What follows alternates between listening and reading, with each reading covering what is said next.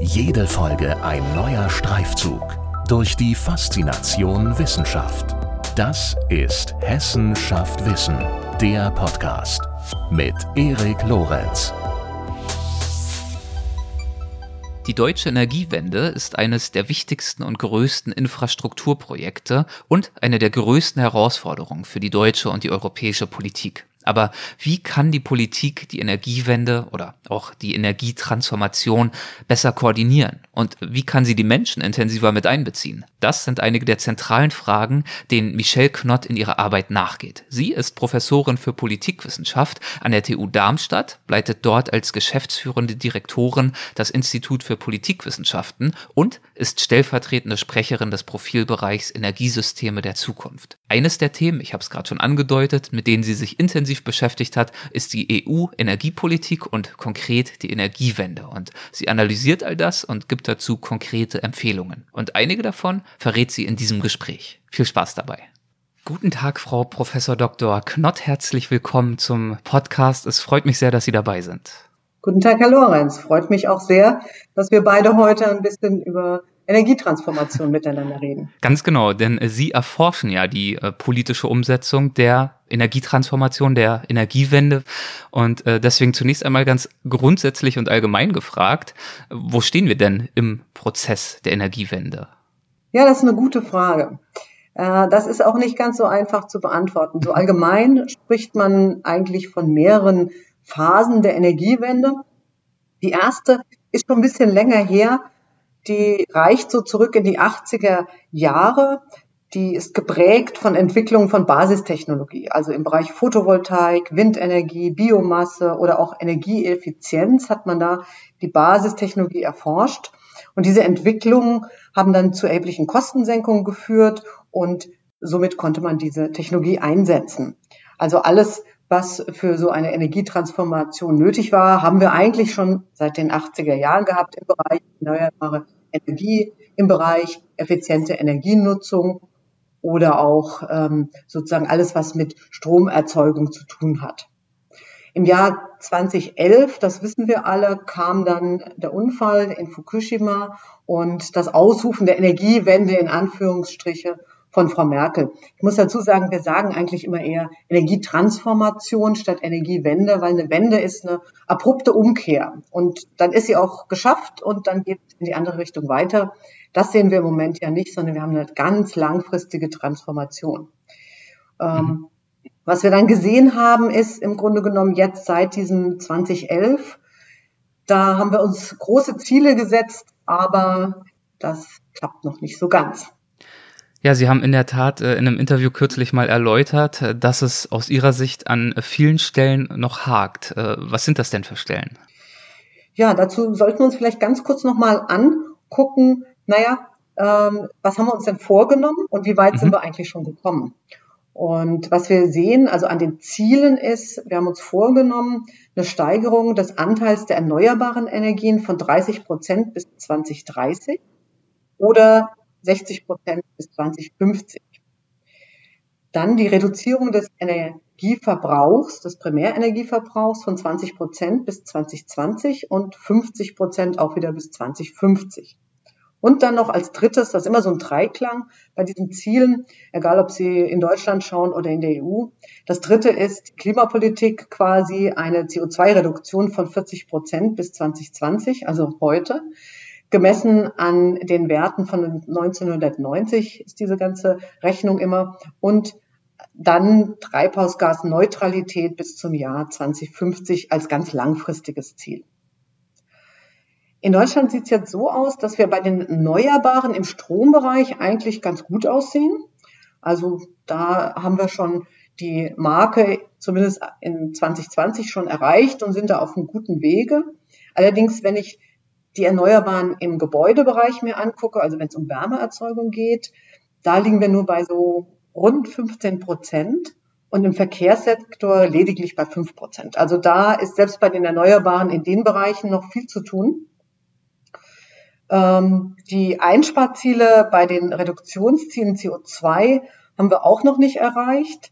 Da sieht es allerdings ähm, jetzt ein bisschen besser aus. Da haben wir noch 2018 gedacht, oh, oh, wir werden das grundsätzlich verfehlen, weit verfehlen und müssten sehr viel Strafe an die EU zahlen, weil wir damit auch die europäischen Ziele verfehlt hätten. Das sieht jetzt ein bisschen besser aus. Ist gerade der Klimaschutzbericht des Bundesumweltministeriums rausgekommen. Und da sieht man, dass wir doch schon mittlerweile fast annähernd die 40 Prozent erreicht haben. Was der Bericht nicht sagt, ist, dass wir auch einen milden Winter letztes Jahr hatten, 2019. Das hat uns sehr geholfen. Ähm, der Bericht sagt eher, naja, es waren die CO2-Preise, die auch in den letzten zwei, drei Jahren jetzt angezogen haben. Aber egal, was auch immer es war, die Werte sehen besser hier aus. Und ich denke, mit Corona werden wir da wahrscheinlich gerade so kratzend äh, diese Zahlen erreichen. Und trotzdem äh, haben Sie ja gesagt oder zumindest angedeutet, äh, dass es nach Ihrem Dafürhalten bisher alles in allem nicht so richtig gut läuft. Genau, also wie gesagt, die, die Erneuerbaren ja, ja. Äh, Energieeffizienz ähm, nicht und bei den Erneuerbaren auch in zwei Bereichen nicht und jetzt nur mit viel Glück okay. quasi die Klimaziele. Ähm, das hat damit zu tun, dass wir uns ja im Grunde genommen in der zweiten Phase jetzt dieser Energiepolitik befinden und was wir gesehen haben, ist, dass wir in der Politik im Grunde genommen sehr auf Einzelbereiche fokussiert sind. Ne? Hier mal auf den Strom und da mal auf dieses. Was aber nicht gelungen ist, ist sowas wie eine Systemintegration. Äh, man spricht auch von Sektorkopplung. Sektorkopplung, damit meint man einen fortschreitenden Prozess der Substitution, also der Ersetzung von fossilen Energieträgern durch erneuerbare Energien und die Anwendung über diese Sektoren hinweg. Also Beispiel, äh, ich erzeuge den Strom mit erneuerbaren Energien und ich nutze ihn für eine Wärmepumpe im Bereich Beheizen meines Wohnraums, also im Wärmebereich, im Gebäudebereich. Gerade in dieser zweiten Phase, in der wir uns gerade befinden, quasi ist also diese direkte Nutzung von Strom für andere Bereiche, Wärmepumpe, man könnte natürlich auch Elektrofahrzeuge nennen, ähm, sehr wichtig und spielt eine immer wichtigere Rolle. Gleichzeitig haben wir noch ein zweites Problem, nämlich dass für die Stromerzeugung in Kraftwerken äh, wir uns überlegen müssen, naja, was machen wir eigentlich, wenn wir so viel Erneuerbare haben? Was machen wir in dem Moment, in dem kein Wind weht, in dem es dunkel ist, weil es Nacht ist oder sonst irgendwas passiert, dass die Photovoltaik auch kaum etwas ähm, bringt quasi an Stromerzeugung. Die sogenannte Dunkelflaute steht uns da immer vor Augen. Was machen wir da und wie passen wir quasi unser Management im Bereich Strom an diese volatilen, also sich immer wieder veränderten und sehr unberechenbar seienden Stromerzeugungsquellen aus Erneuerbaren an. Das heißt, wir brauchen Speicheroptionen für Strom, aber auch für Wärme.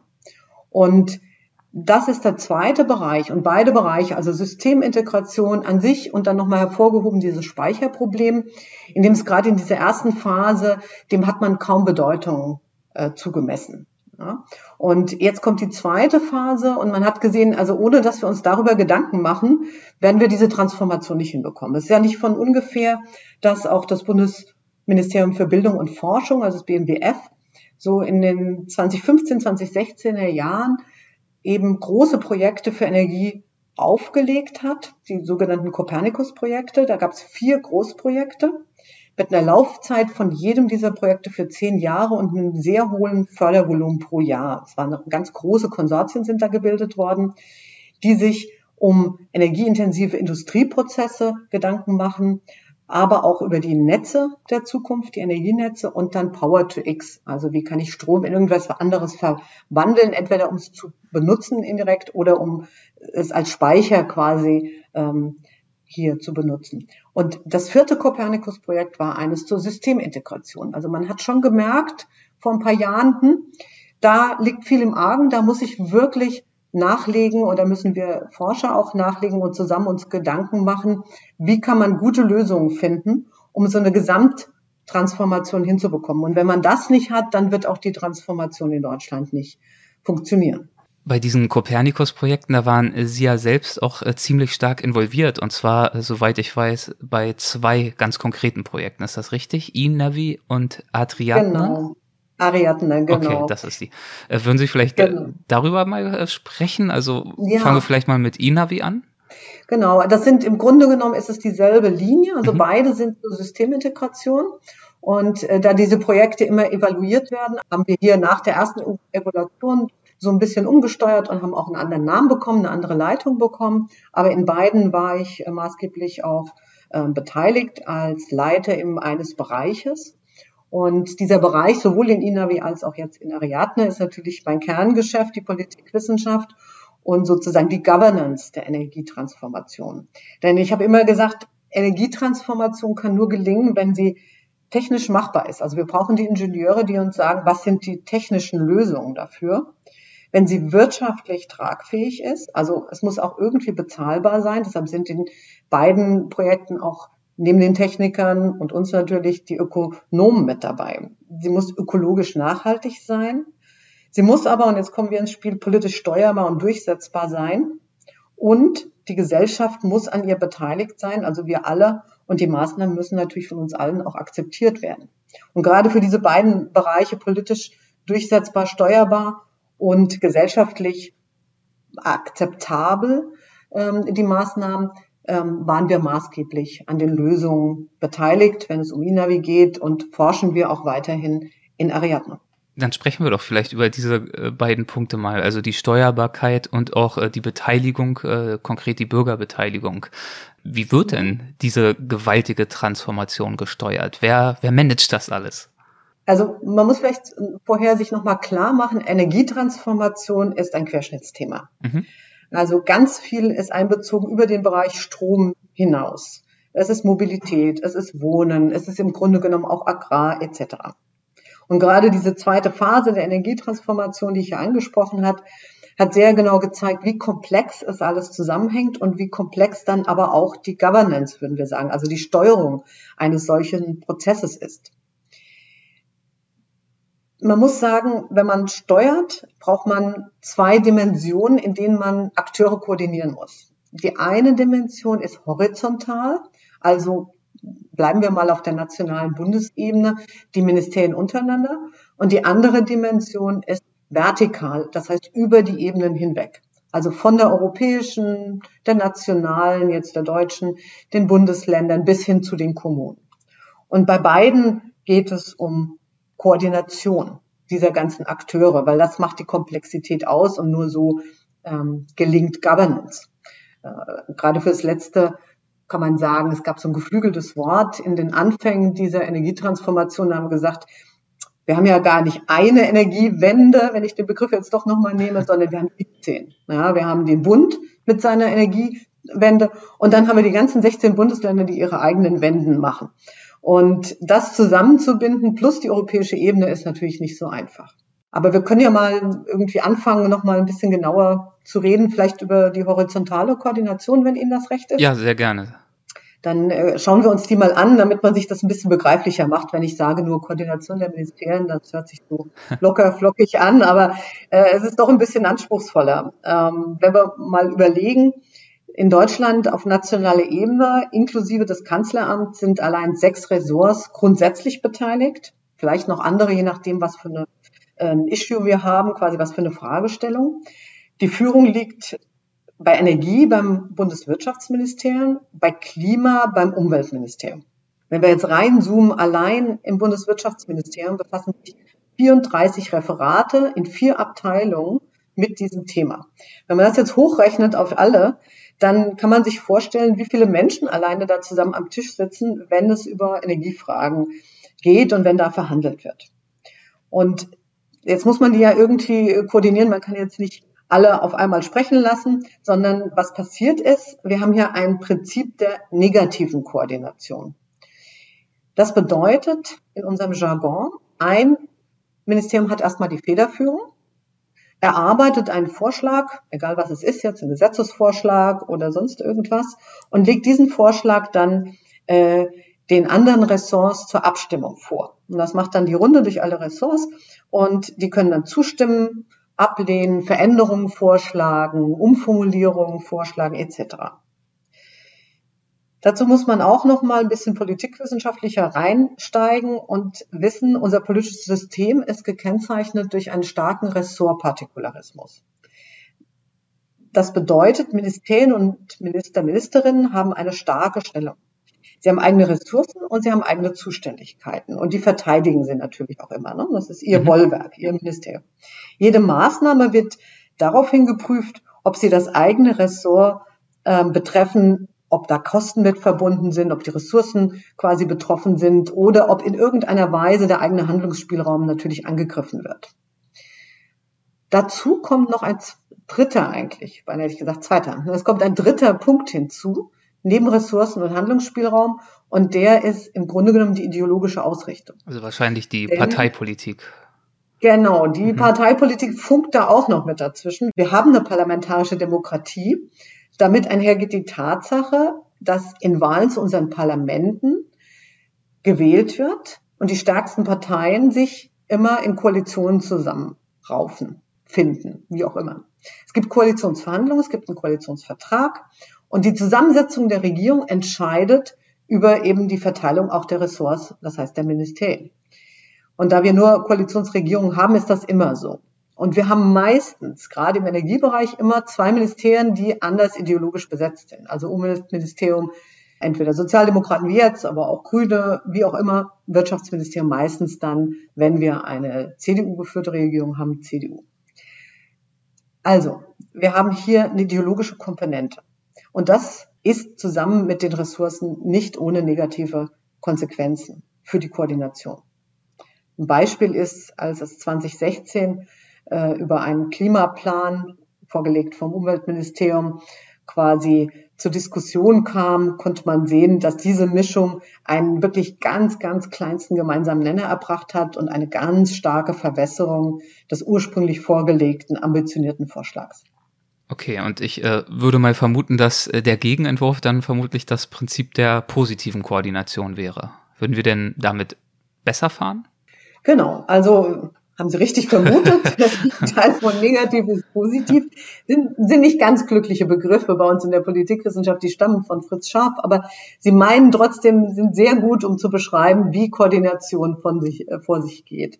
Ähm, genau, die positive Koordination, das ist auch unser Vorschlag oder würden wir nach unseren Analysen vorschlagen, dass man sich mehr der positiven Koordination widmet. Und zwar äh, geht es da um eine gemeinsame Erarbeitung eines Gesetzesvorschlags. Eben, wenn es geht, noch dazu muss man sagen, auf Referentenebene, also relativ weit unten.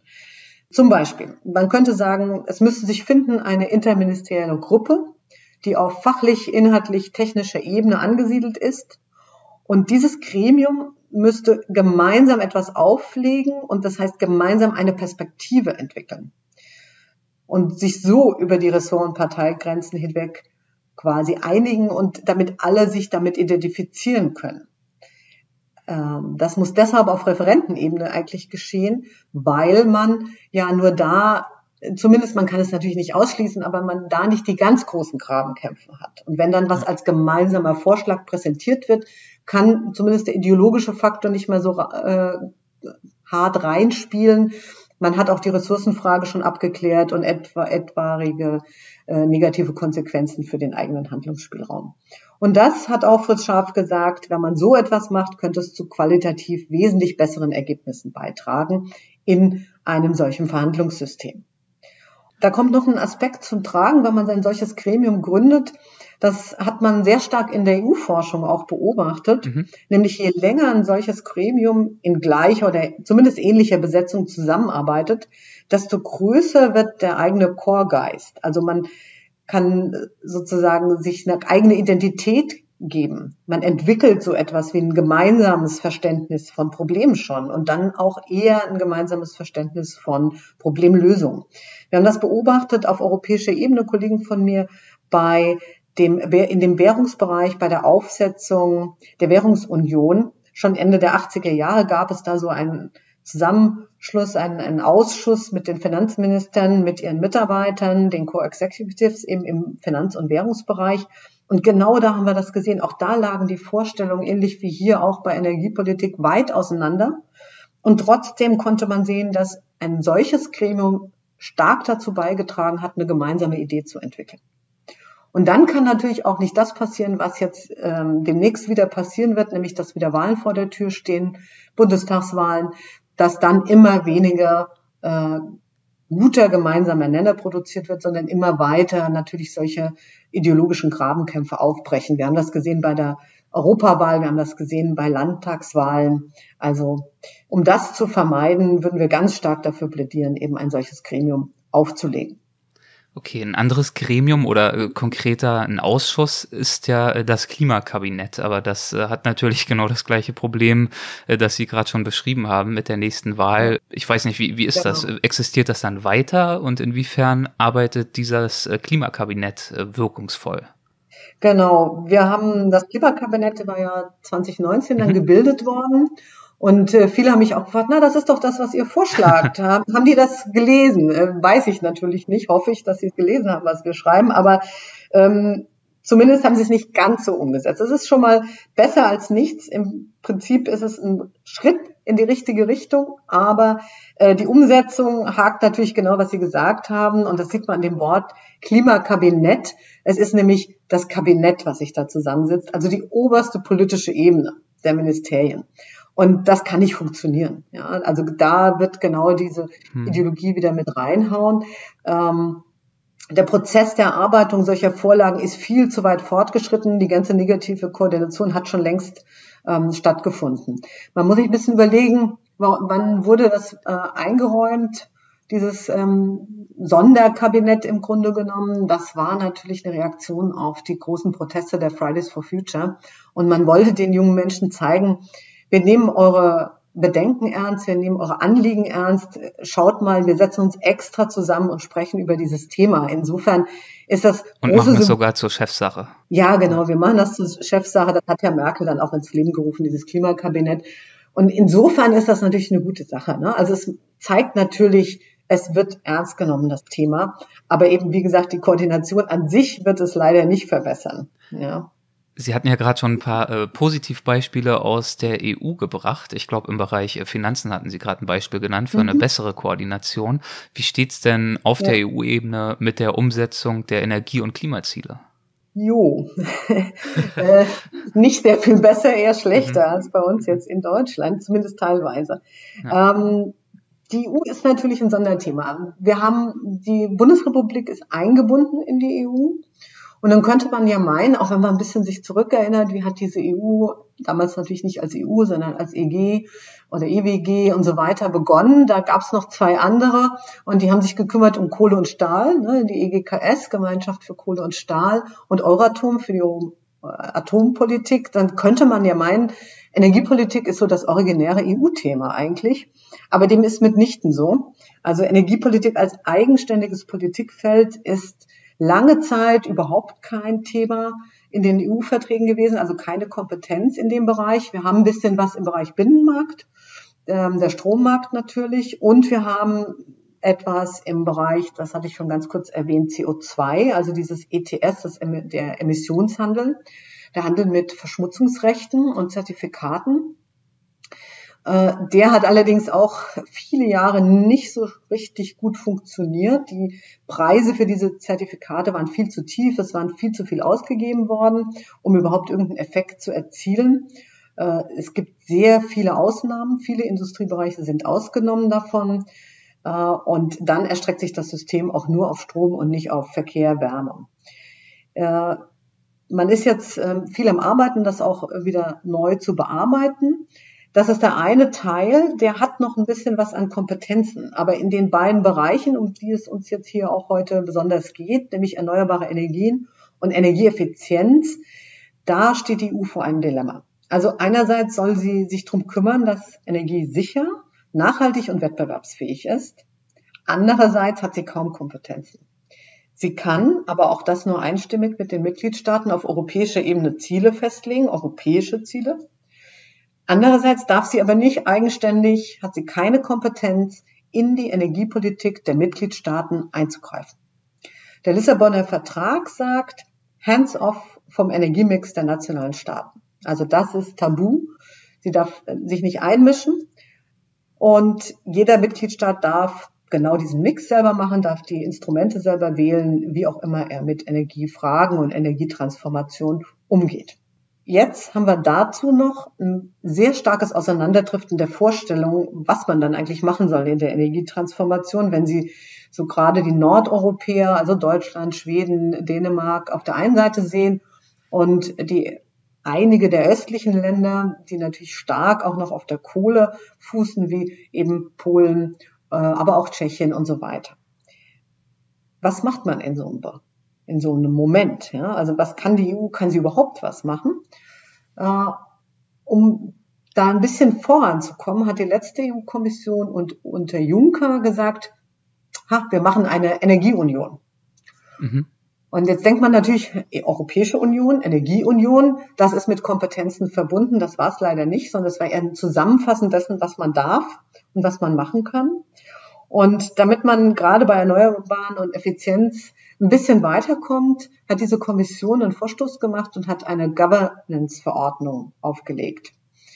Das ist sozusagen dann ein Sekundärrecht, das vorgibt, wie in diesen beiden Bereichen zu verfahren hat. Es macht Verfahrensvorgaben.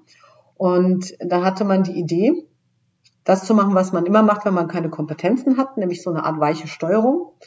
Man handelt mit den Mitgliedstaaten aus, man verständigt sich, man hat einen Konsens über europäische Ziele und hat einen Konsens darüber, dass jeder Nationalstaat seine eigenen Energie- und Klimapläne auflegt. Diese Pläne werden dann an die Kommission gegeben. Die Kommission schaut die durch, gibt gute Hinweise darauf, wie man vielleicht ambitionierter werden könnte oder wie man, wenn man schon ambitioniert ist, das besser umsetzen könnte. Und dann gibt es immer so einen Feedback-Loop, dann ähm, verändern die wieder ihre Pläne und insgesamt kommt dann das raus, was man sich eigentlich als europäisches Ziel gesetzt hat in etlichen Jahren mit etlichen Schritten. Das hat man ähm, sich so überlegt. Das Problem oder die Krux dabei ist, dass man keinerlei Eingriffsrecht natürlich hat, weil es eine weiche, ohne Kompetenzen Steuerung ist und dass man keine Sanktionen verhängen kann. Also wenn wir gehen bis zu dem Schritt, die Europäische Kommission gibt gute Ratschläge, kann der Nationalstaat sagen, schön, vielen Dank, aber ich mache das nicht. Und die Kommission hat keine Handhabe, das durchzusetzen. Und von daher kann man sich vorstellen, dass es natürlich um diese europäische Energiepolitik auch nicht sehr viel besser bestellt ist, also wenn wir Erneuerbare und Energieeffizienz anschauen. Okay, eine Verständnisfrage ähm, mhm. zum Thema, dass die EU da jetzt relativ wenig machen kann, wenn die Vorgaben oder die Richtlinien dann doch nicht befolgt werden.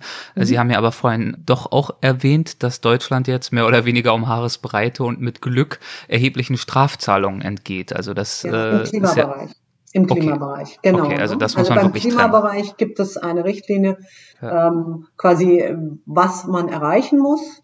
Und da haben wir auch, wie auch das ETS hat ja, da sind mehr Kompetenzen da. Und da kann die EU dann wirklich ähm, dann auch Strafzahlungen äh, verlangen. Und, und, wie trennt man das man dann? Also der Klimabereich resultiert ja zu einem großen Teil aus der Energieunion beziehungsweise aus den Themen, die darin äh, sozusagen äh, festgelegt und koordiniert worden sind, oder? Ja, ja, genau. Da haben Sie recht. Ne? Das hängt natürlich eng zusammen. Wenn die das nicht erreichen, werden sie insgesamt bestraft. Aber Sie können eben nicht reinregieren und sagen, hier, guckt mal, ihr habt doch das nicht erreicht. Ihr müsst ja. also in dem Erneuerbaren oder in der Energieeffizienz dieses und jenes tun.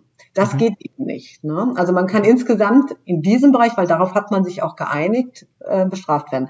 Man könnte auch, wenn man sich einig wäre, man könnte auch im erneuerbaren Energie- und Energieeffizienzbereich nationale Ziele vereinbaren. Und die wären dann auch einklagbar. Das hat man aber nicht gemacht, weil man eben so weit auseinander liegt. Man hatte das, als es, äh, es gibt ja immer mal wieder Ziele, die werden dann wieder für die nächsten paar Jahre projiziert sozusagen. Man hatte bei den 2020 Zielen, also die Ziele, die bis heute erreicht werden sollten, da hatte man nationale Ziele. Da hat man sich im Konsens geeinigt. Also alle müssen dann Ja sagen, weil man hat ja keine Kompetenz. Also muss hm. jeder Staat Ja sagen. Und wenn man das hat, dann hat man es natürlich besser, weil dann hat man eine Zahl, an die man sich halten kann. Aber das hat man jetzt nicht mehr. Das hat man für die 2030 Ziele nicht und für die 2050 natürlich sowieso nicht.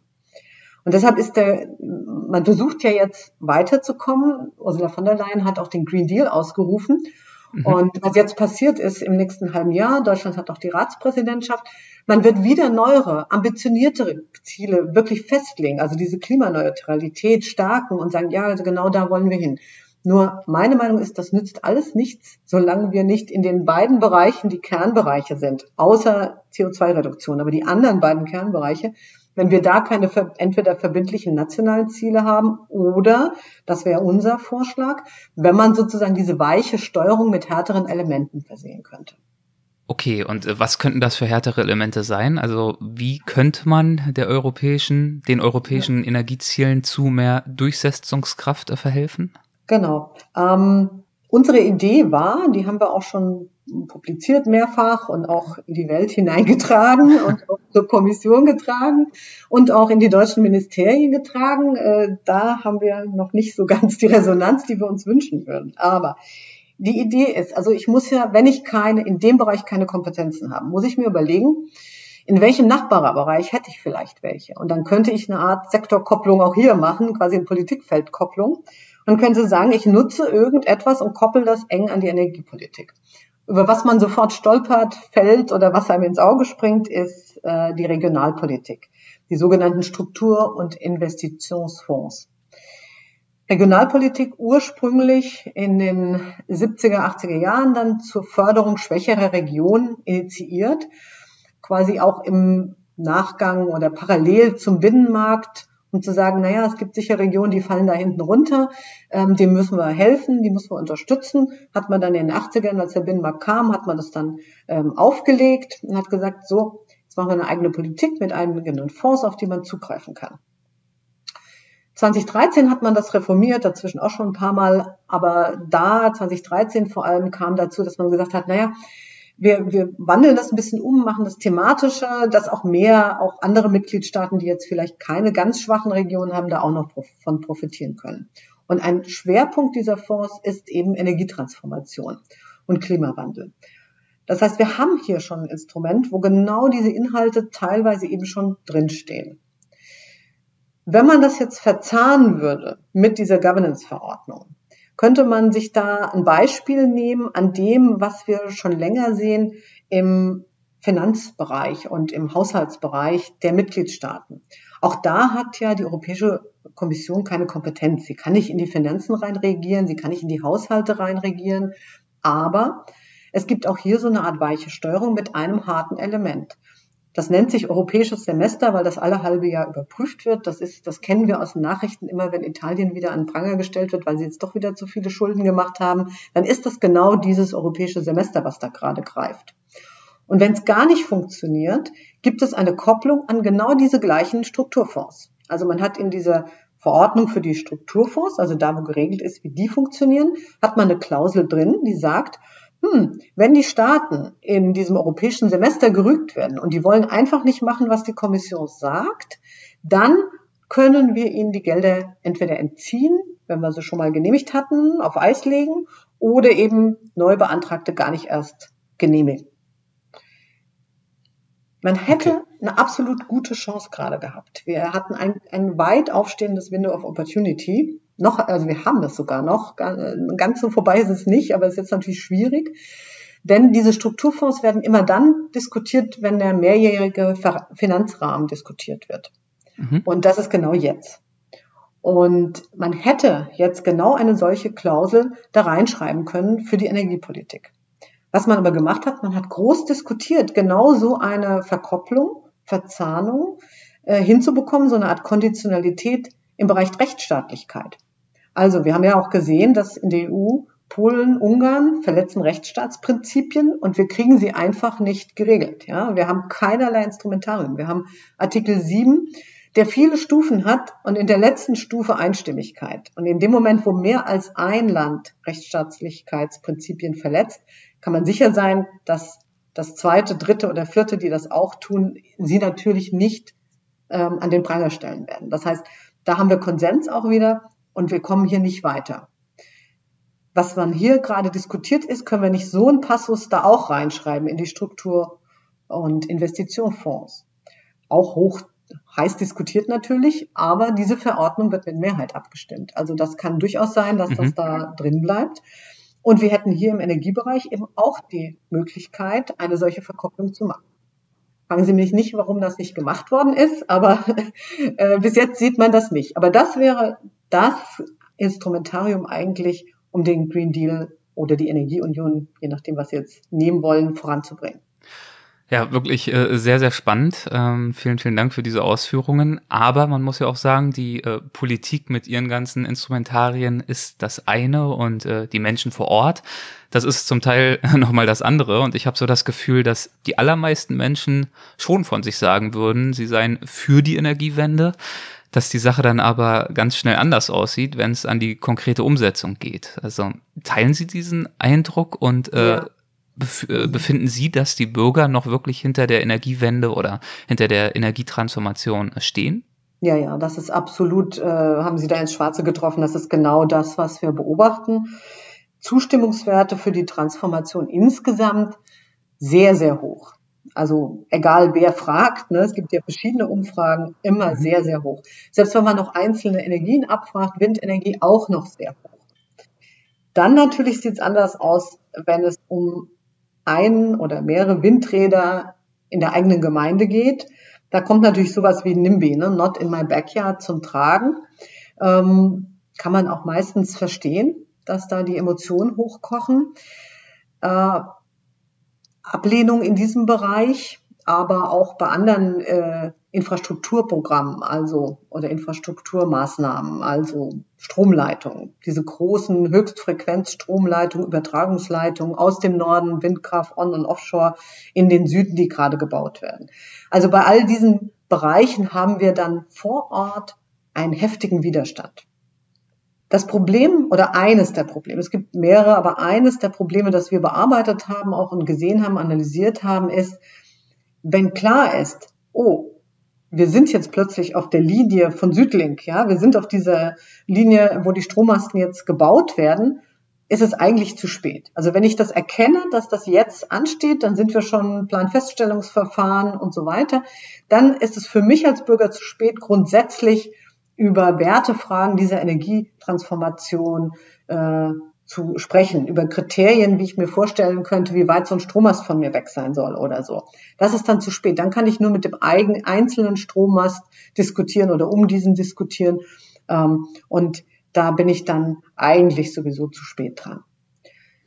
Zuvor hatte ich aber kaum Möglichkeiten, mich einzubringen. Erstens, weil meistens man es ja gar nicht verstanden hat, wenn vier Jahre vorher äh, solche Fragen diskutiert werden auf Bundesebene, hat der Einzelne vor Ort wahrscheinlich keine Möglichkeit zu erkennen, dass er davon irgendwann mal betroffen sein würde. Und er reagiert nicht. Wer da reagiert bei solchen Konsultationsprozessen sind natürlich die Verbände. Also der Verbände der Wirtschaft, die äh, Verbände NGOs, der Zivilgesellschaft, aber auch die Bundesländer sind da auch nur als, ich mache es mal in Anführungsstrichen, Lobbying-Akteure mit eingebunden. Mhm. Und wir sagen, im Grunde genommen ist das eben ein Problem zu früh und auf zu hoher Ebene werden solche Wertefragen diskutiert und auch da eigentlich nicht wirklich, sondern es werden eher so Interessenskonflikte oder mögliche Interessenskonflikte debattiert und da auch noch nicht mal debattiert, sondern es ist ein reines Konsultationsverfahren. Man gibt da seine Meinung ab und die kann berücksichtigt werden, muss aber nicht. Es sind wenig institutionalisierte, verfestigte Partizipationsrechte.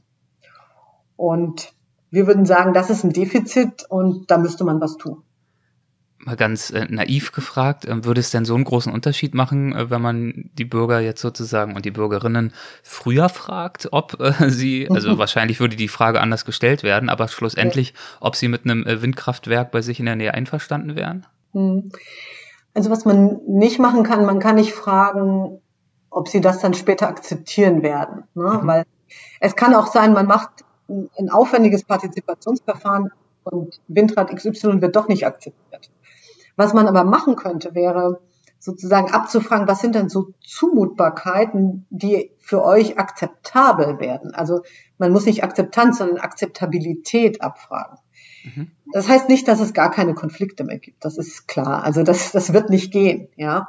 Ähm, aber was wir bräuchten wäre, und da haben wir ein Modell entwickelt, Partizipation von Anfang an auf lokaler Ebene, dann über die regionale auf die nationale Ebene. Und wir haben so ein Modell von einer solchen ebenenübergreifenden Partizipation aufgestellt.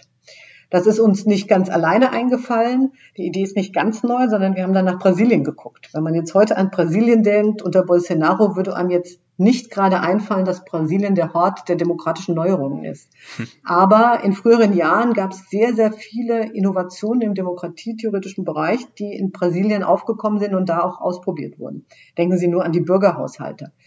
Das ähm, ist ein Konzept, das kommt sehr erfolgreich dort auch ähm, angewandt aus Brasilien. Man hat das hier mhm. übernommen, man hat das hier ein bisschen verbessert, aber das ist so ein Beispiel und ein anderes Beispiel ist eben diese ebenübergreifende Partizipation. Brasilien ist auch ein Föderalstaat, also da bietet es sich an, da mal hinzuschauen. Das haben wir gemacht und haben dieses Modell so ein bisschen angelehnt an diesen brasilianischen Fall dann bei uns eingeführt als Idee.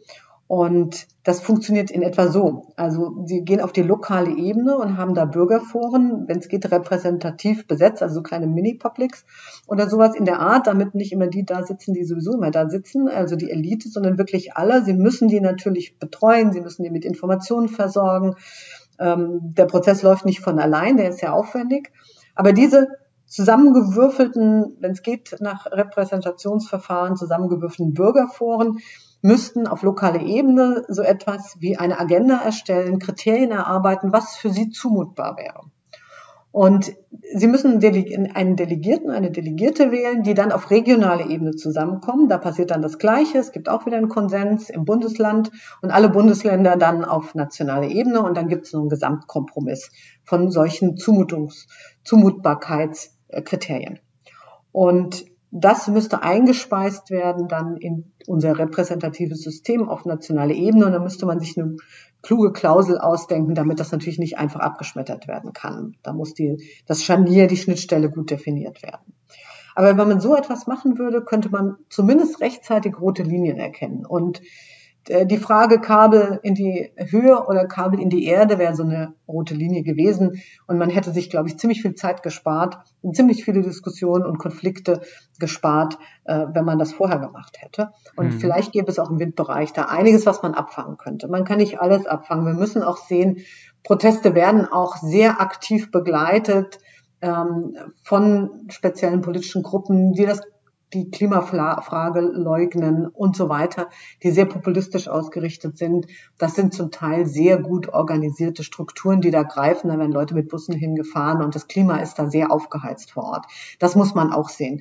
Diese Fragen müsste man dann anders lösen. Aber man hätte, glaube ich, schon einiges geschafft ähm, bei Infrastrukturprojekten, wenn man solche Konsultationsverfahren, solche Partizipationsverfahren über die Ebenen hinweg eingeführt hätte. Ja, die äh, populistischen Bewegungen, die Sie gerade ansprechen, sind ja ein gutes Stichwort. Die äh, stellen ja in der Tat nochmal eine ganz andere Herausforderung dar. Und äh, nachdem Sie gerade Brasilien als positives Beispiel gebracht haben, äh, muss man an dieser Stelle sagen, ist es ja leider auch diesbezüglich eher ein negatives Beispiel mit der aktuellen Regierung. Mhm. Nämlich, aber natürlich auch, äh, kann man ja auch in vielen anderen Ländern beobachten, in Regierungen und auch in Bevölkerungsgruppen, ähm, dass der Klimaschutz eben zunehmend politisiert wird und mhm. ja, zu so einer Art Glaubensfrage wird, in der die schiere Existenz des durch den Menschen äh, zumindest entscheidend äh, mitverantworteten und mitbeeinflussten Klimawandels an sich ja in Frage gestellt wird. Ähm, ja. Wie können wir damit umgehen? Das ist natürlich eine sehr große Frage, dessen bin ich mir bewusst. Das ist, das ist super schwierig. Ne? Ähm, wie Sie sagen, in Brasilien haben wir das genauso. Wir haben es überall eigentlich. Ja. In den USA, es liegt ja auf der Hand, diese Beispiele. Ähm, das ist sehr schwierig und ich glaube, das kann man wirklich nur in der ständigen Kommunikation tun. Ja, also wir müssen wirklich versuchen, ähm, immer wieder ins Gespräch zu kommen, sowohl auf lokaler Ebene als auch versuchen, immer dagegen zu halten, die Fakten auf den Tisch zu legen und zu sagen, ähm, schaut her, die, die Auswirkungen sind ja unübersehbar. Also man, der, dritte Sommer in Folge, der so heiß ist, wo es zu wenig Niederschlag gibt, die Probleme der Bauern etc., die liegen hier wirklich auf dem Tisch. Bei einem Sommer konnte man noch sagen, hm, ja gut, war ein Jahrhundertsommer. Der zweite Jahrhundertsommer in Folge war schon schwieriger und der dritte jetzt, also deutlicher geht's ja langsam gar nicht mehr. Ja, und man kann nichts anderes tun, als ähm, das immer, immer weiter sozusagen zu debattieren. Uns bleibt ja nichts anderes übrig. Äh, aber deshalb umso mehr mein Plädoyer immer dafür, auch an die politischen Parteien auf der nationalen Ebene. Es hilft nicht, sich hier in Grabenkämpfe mit Blick und schielend auf die nächste Bundestagswahl dann hier nicht voranzukommen in der Energietransformation. Weil was die Bevölkerung, glaube ich, auch will, sind wirklich ähm, Entscheidung. Ja? Wie wird's denn jetzt gemacht und kommen wir denn jetzt voran und nicht? Und kann ich das Ganze dann auch noch bezahlen? Das sind die mhm. wirklich wichtigen ähm, Fragen. Und wenn da rumgeeiert wird und es da keine wirklich guten Konzepte gibt, dann wird diese Regierung insgesamt abgestraft werden. Und ich glaube, das muss man auch immer wieder der Politik ins Gedächtnis rufen. Es nützt nichts, wenn ihr jetzt auf eure eigene Klientel schielt und dafür Sachen insgesamt nicht voranbringt. Das wird, das ist so eine Abwärtsspirale in den Wählerstimmen und äh, da kann das ganze System nur verlieren. Deshalb ist da mein, mein Plädoyer immer, ihr müsst wirklich euch zusammenreißen und diese ideologischen Grabenkämpfe lassen. Sind die Ziele des Pariser Klimaschutzabkommens noch realistisch erreichbar? Ja, die sind natürlich genauso hochgesteckt, wie wenn ich sage, wir haben ein 2050 klimaneutral Ziel. Ne? Die sind natürlich, wäre schön, wenn wir sie erreichen würden, aber die sind natürlich dermaßen hoch. Aber jeden Schritt dahin hilft ja. Ja? Also ja. ich glaube, es ist gar nicht mehr die Frage, ob wir jetzt wirklich äh, genau da landen werden. Nur wenn wir gar nichts machen, kommen wir noch nicht mal schrittweise, annäherungsweise dahin. Ja. Von daher ähm, müssen natürlich auch politische Ziele sehr hoch gesteckt sein, damit man sich dran abarbeiten kann. Wenn man sie in zwei Jahren erreicht hätte, dann wäre es kein ambitioniertes Ziel gewesen. Ja. Also von daher ähm, muss man politische Ziele auch als politische Ziele verstehen. Ja, Sofern, äh, soweit noch ein, ein kleiner Blick äh, in die Zukunft, mhm. hoffentlich auch in die nähere Zukunft. Ich würde gern mit dem Einverständnis noch äh, ganz kurz ein wenig äh, zurückblicken mit der Frage, wie es denn eigentlich dazu gekommen ist, dass Sie sich heute so, ja, so leidenschaftlich und auch ausgiebig mit den Themen rund um Energiepolitik äh, beschäftigen. Wann und wie wurde denn Ihr Interesse dafür geweckt? Das kann ich Ihnen sogar ganz genau sagen. das war im Jahre 2010 Mhm. Und mit Jahreswechsel 11, da saßen meine zwei Mitarbeiterinnen zusammen mit mir und wir haben uns überlegt, wir wollen uns bewerben für einen großen Aufruf, wir nennen das Call, ähm, der Volkswagen Stiftung, die zusammen mit zwei anderen Stiftungen ähm, zum ersten Mal damals so einen ganz großen Aufwur oder Aufriss gemacht hat und gesagt hat, wir suchen tolle innovative Projekte im Bereich Herausforderungen für Europa. Und dann gab es mhm. eine genaue Beschreibung, was damit gemeint war. Und die waren sehr hoch dotiert, jedes Projekt mit einer fast einer Million. Und da habe ich gesagt, komm, dann machen wir mit. Und dann saßen wir zusammen, haben überlegt, was für ein Thema könnten wir nehmen. Und dann habe ich gesagt, naja, wir sind an der technischen Uni, wir haben hier die ganzen Techniker auch und wir sprechen sehr viel über Energie, lasst uns Energie nehmen. Und wir haben da angefangen, über Energie zu arbeiten. Und jeder hat gesagt, oh Mann, Energie, das ist ja so langweilig, ja, das lockt ja keinen Hund hinterm Ofen hervor. Äh, macht doch Klima oder macht dieses und jenes. Und ähm, nee, habe ich gesagt, nee, nee, wir machen Energie. Und wir hatten das, diesen Projektantrag eingereicht und während der Begutachtung war Fukushima. Und ähm, Wahrscheinlich hat uns das ziemlich geholfen. Auf jeden Fall haben wir eine klasse Bewertung bekommen und waren eines der ersten, also in dieser ersten Runde, eines der Projekte, die da gewonnen hat. Und wir haben da uns ähm, Gedanken gemacht über, wie die EU mit den Emerging Powers, also mit den aufstrebenden Staaten spricht. Und wir haben über bilaterale Energiepolitik der EU mit China, mit Brasilien, mit Südafrika und mit Indien uns mhm. da gekümmert drum und geschaut, was macht die EU da wie reden die miteinander, kommt da überhaupt was bei raus? Und wie könnte man auch diesen Dialog verbessern? Und haben dann auch äh, sozusagen die Kommission, haben da Policy Papers geschrieben und die Kommission beraten. Ja, spannend. Eine äh, wahrscheinlich äh, doch sehr wichtige Erfahrung und vor allem eine wichtige Entscheidung für Ihre Karriere, genau ja. äh, dieses Thema damals zu wählen. Ja, ja Zufall, weitgehend Zufall, aber hat mich seit, 20, äh, seit zehn Jahren jetzt, also von 2010 bis 2020 nicht mehr losgelassen und wird das auch in Zukunft nicht tun. Wir haben noch mehr Projekte, die eben alle in diesem Energiebereich oder im Infrastrukturbereich liegen. Von daher hat das sehr, war das diese eine Entscheidung prägend für alles, was jetzt bis jetzt gekommen ist und auch noch kommen wird. Schön. Ähm, ich würde gern zum Abschluss unseres Gesprächs mit Ihrem Einverständnis noch äh, kurz zu einer Rubrik kommen, die haben wir in jeder Folge und das sind die Halbsätze. Das heißt, ich würde Ihnen einen Halbsatz vorgeben und wir schauen, ob Ihnen dazu was in den Sinn kommt. Wenn ja, was? Muss auch kein Halbsatz sein, das kann so knapp oder ausführlich sein, wie Sie mögen. Wäre ich nicht Politikwissenschaftlerin geworden, wäre ich wohl Journalistin geworden. Das war eigentlich mein großer Traum. Also ich wollte schon immer Journalistin werden und habe auch mein ganzes Studium mit Journalismus verdient quasi, war freie Freier bei kleinen Zeitungen vor Ort, habe mein Leben lang da geschrieben während dem ganzen Studium durch. Hm, bin dann auch erstmal aus der Universität rausgegangen für ein Jahr, war beim Deutschen Bundestag Referentin bei einem Abgeordneten.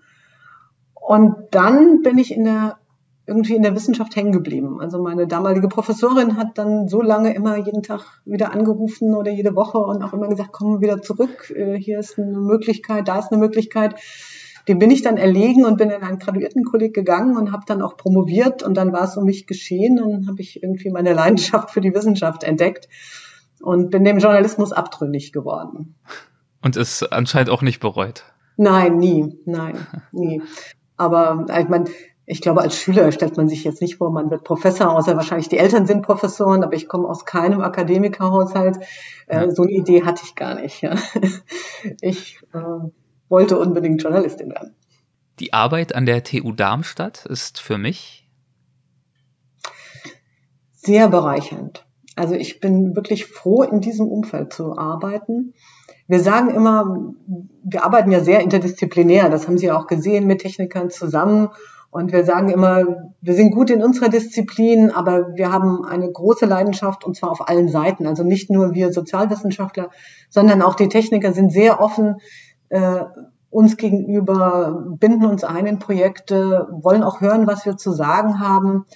Also von daher, das ist das beste Umfeld, was man haben kann. Ich hatte auch eine, schon einen Ruf nach Heidelberg und habe den abgelehnt, weil ich mich an der TU Darmstadt sehr, sehr wohl fühle und diese dieses Zusammenspiel eben nicht nur mit Geistes- und Sozialwissenschaftlern, sondern eben genau mit Naturwissenschaftlern und Technikern sehr, sehr schätze.